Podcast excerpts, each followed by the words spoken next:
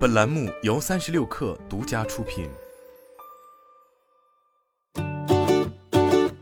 本文来自三十六氪神译局。让我告诉你个小秘密吧，你的工资并不是基于你的工作表现，当然它应该基于此，但在大多数公司并不是这样子的。相反，它是基于你的领导假设你对当前薪水感到满意来决定的。虽然这个逻辑是不对的，但必须承认它在职场中太常见了。管理层们总是想留住有才能的人，他们倾向于向那些他们认为有辞职风险的人支付更高的薪酬。因此，如果你是一个每天都按时来上班的人，工作表现出色，而且从不抱怨，那么你的老板就会认为你对目前的工资水平很满意。不久之后，他或她就开始为在别人身上多花一点钱，而在你身上为了少花一点钱找理由。在之后，突然间，你的收入就比你应得的少了。这也是为什么你需要时不时的提醒你的老板，你的价值有多大，有多重要。向领导提出加薪时，最忌讳以下几种行为：首先，不要只是抱怨，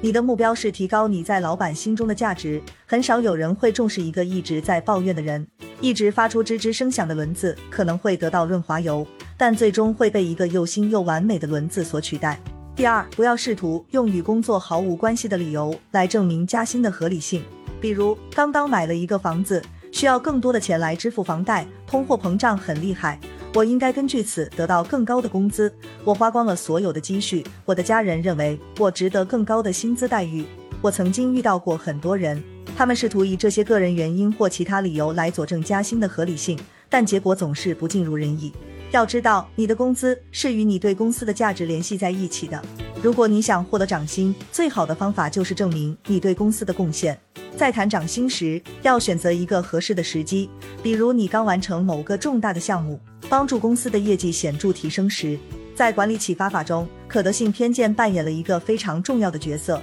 可得性偏见是指人们进行预测和决策时，大多利用自己熟悉的或能够凭想象构造而得到的信息，导致赋予那些易现的、容易记起的信息以过大的比重。这意味着领导们会更重视那些容易记住的工作。这就是为什么在个人年末绩效评估时，你在最后三个月的表现比前九个月的表现更重要，因为他们是最近发生的，领导们更容易将其从记忆中调取出来。但是，如果你最近没有什么突出业绩，也不要灰心，可以把加薪制定成一个半年计划，想一想在接下来的六个月里，什么时候可以获得一次成就，这个成就可以为公司带来什么价值，以及需要做些什么才能获得这个成就。一定要搞清楚谈薪的最佳时机，什么时候你的价值在老板眼里是最高的，并试着在这个时候提出你的要求。如何了解你的比较价值？其中一个方法是可以浏览一些薪酬查询网站，但问题是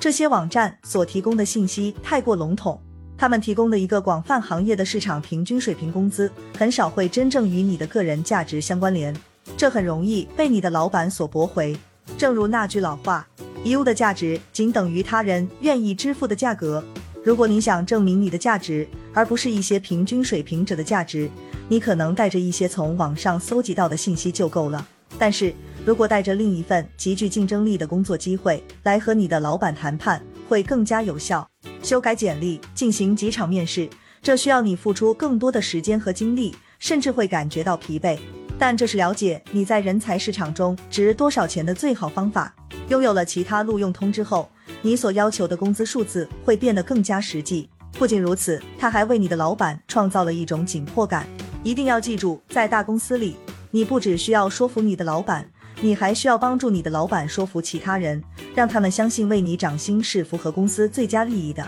要克服官僚主义的惰性，客观真实的数据和紧迫的决策最后期限往往也是必要的。当然，这也有另一个好处：当你拓宽眼界，看到其他公司和其他的工作机会时，工资可能就变成这个一揽子计划中更小的一部分了。其他公司可能会拥有更好的福利。更大的灵活性、更多的自主权或者更好的晋升机会，所有这些都可以成为潜在的谈判条件，以改善你当前雇主所给出的情况。说实话，与领导提加薪并不是一件容易的事情，在谈判中感受到紧张和对抗是很正常的。但是，按照以下的方法，可能会让谈判变得更加容易。第一，提前预约时间与领导沟通，不需要太长的时间，十五分钟就够了。但需要注意的是。一定要把这个会议在领导的日程上确定下来，创造一个谈判的专业环境，而不是你的老板在谈话中时不时检查时间，害怕错过下一场会议。第二，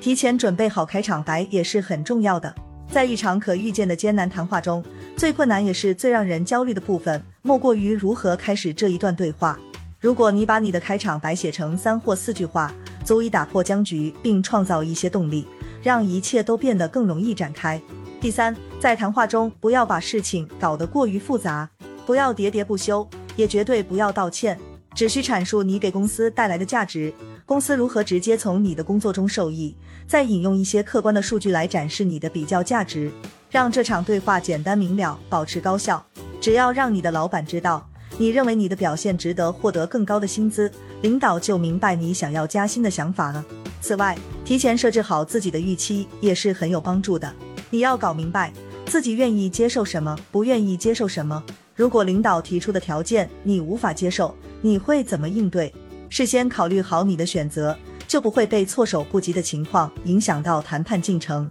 也就避免了做出日后会后悔的草率决定。如果事情真的没有按照你所预想的道路发展，那你也要保持冷静，可以适当表达你失望的情绪，但要保持尊重，并记住至少在当下。你还是继续在你老板手下干活。如果有什么疑问，首先感谢领导今天的时间，并表达你需要考虑一下再做出回复。在做出任何不可逆的决定之前，需要冷静下来，仔细分析利弊。好了，本期节目就是这样，下期节目我们不见不散。